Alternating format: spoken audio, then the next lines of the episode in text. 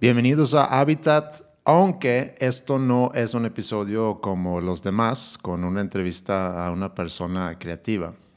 Hace 12 años, eh, en el 2005, grabé mi primer podcast sin realmente saber lo que era un podcast junto con mi amigo Esteban Venegas. Esteban tenía un programa llamado Purpose Records y un día me invitó a hacer un episodio sobre algo, entonces le dije que me gustaría hacer algo sobre mi banda favorita sueca llamada Kent.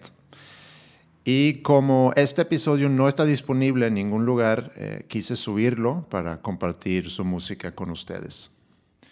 Kent anunció a principios del 2016, o sea, el año pasado, que el disco que iban a presentar en mayo el mismo año iban a ser su último y con tres conciertos en Estocolmo en diciembre el mismo año, eh, ante un total de 115 mil personas, se despidieron de su público y de una carrera que duró 26 años. En este programa presento música de sus primeros cinco discos, eh, en total tienen 11, eh, o sea, grabaron seis más después de que este episodio se grabó y todos están disponibles en plataformas digitales. Gracias por escuchar y muchas gracias Kent por tanta música tan buena. Porpoise Records.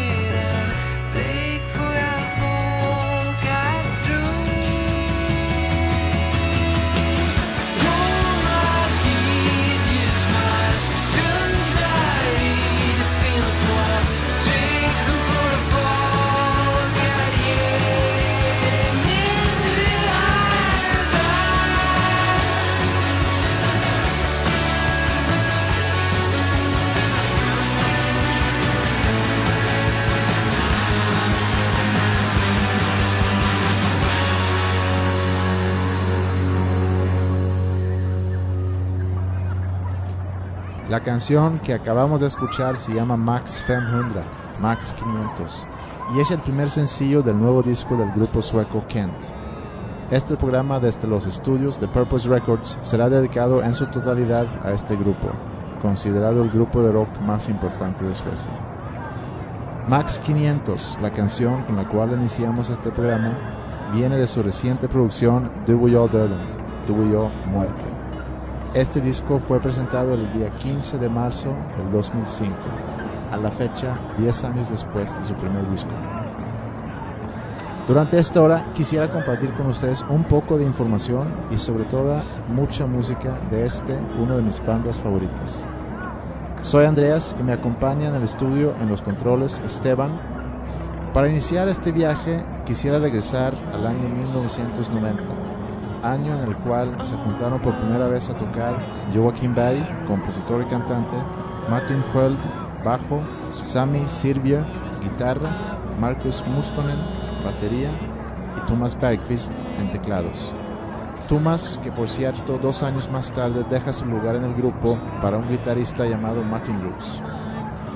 La ciudad donde se forma el grupo se llama Eskilstuna y es una ciudad con apenas 100.000 habitantes que queda un par de horas fuera de Estocolmo.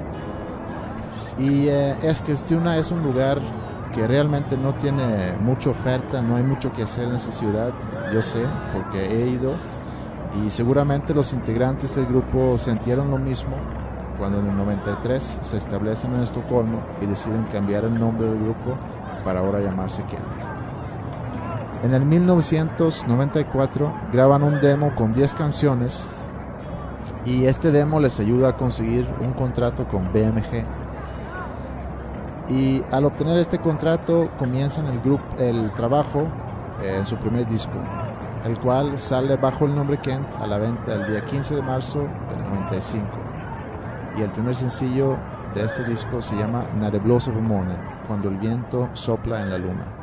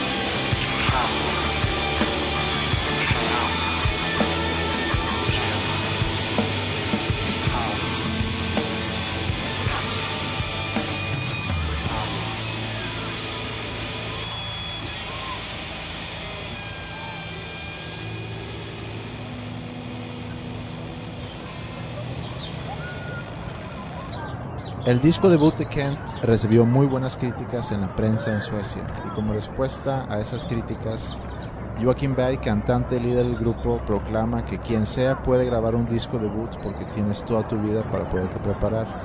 El gran reto, dice, es poder hacer un segundo disco.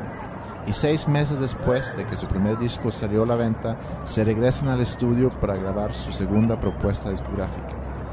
Martin Roos, guitarrista del grupo, quien es el único con un trabajo fijo, decide salirse para dedicarse a su trabajo en Sony Music. Roos, quien hoy en día es el representante del grupo, es reemplazado por Harry Mantiu. El segundo disco, llamado Verkligen, en serio, sale a la venta exactamente un año después del debut y su primer sencillo se llama Creme, Crema.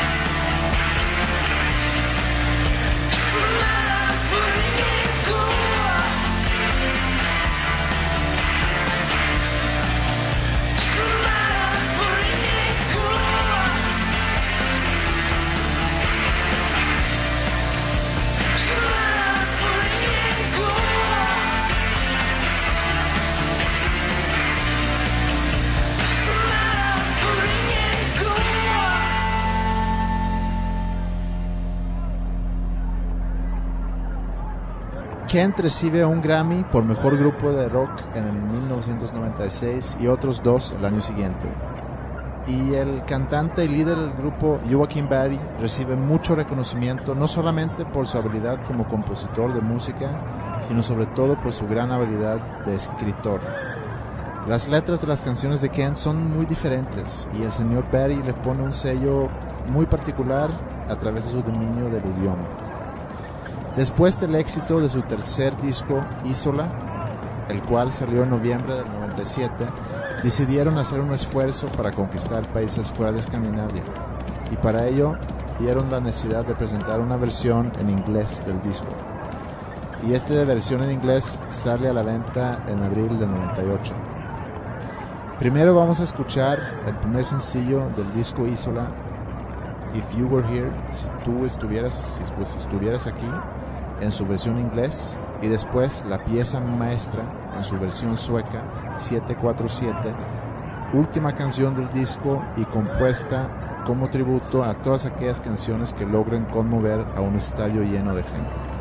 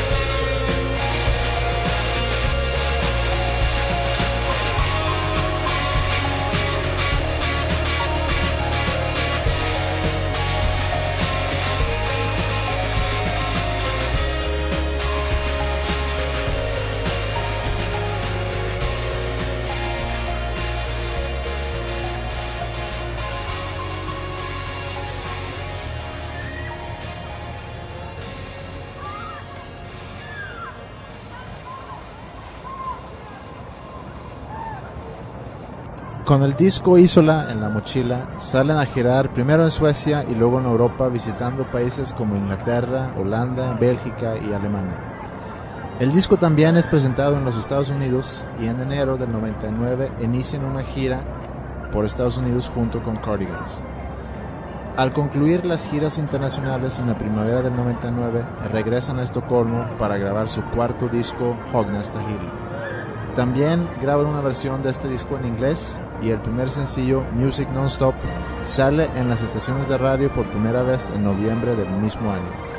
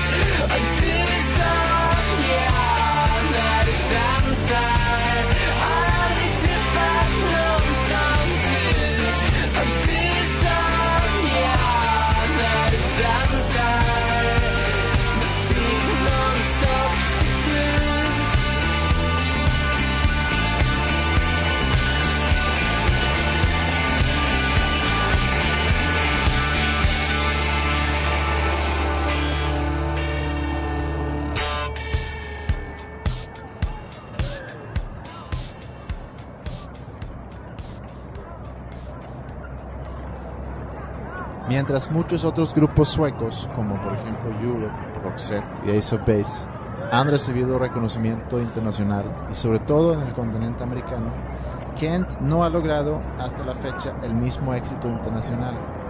Sin embargo, este tercer disco de Kent colocó al grupo como el grupo de rock más importante de Suecia.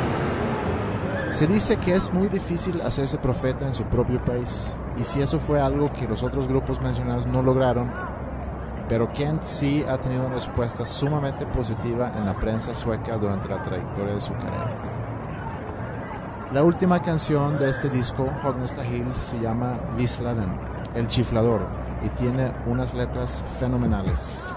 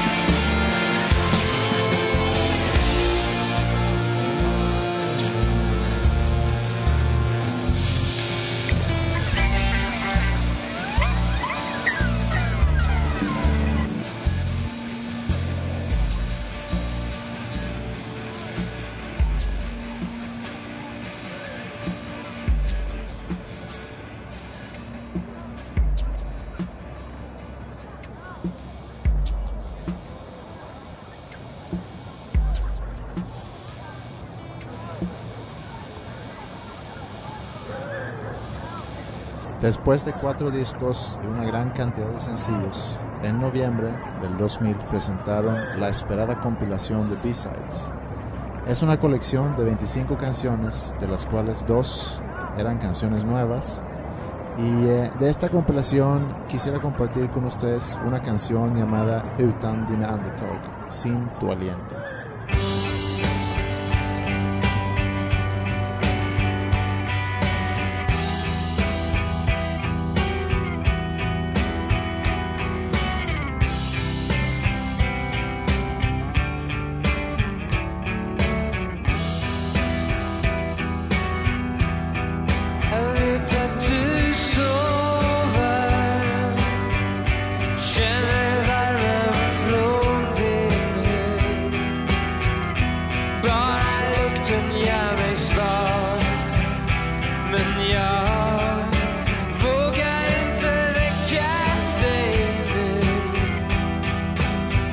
escalate.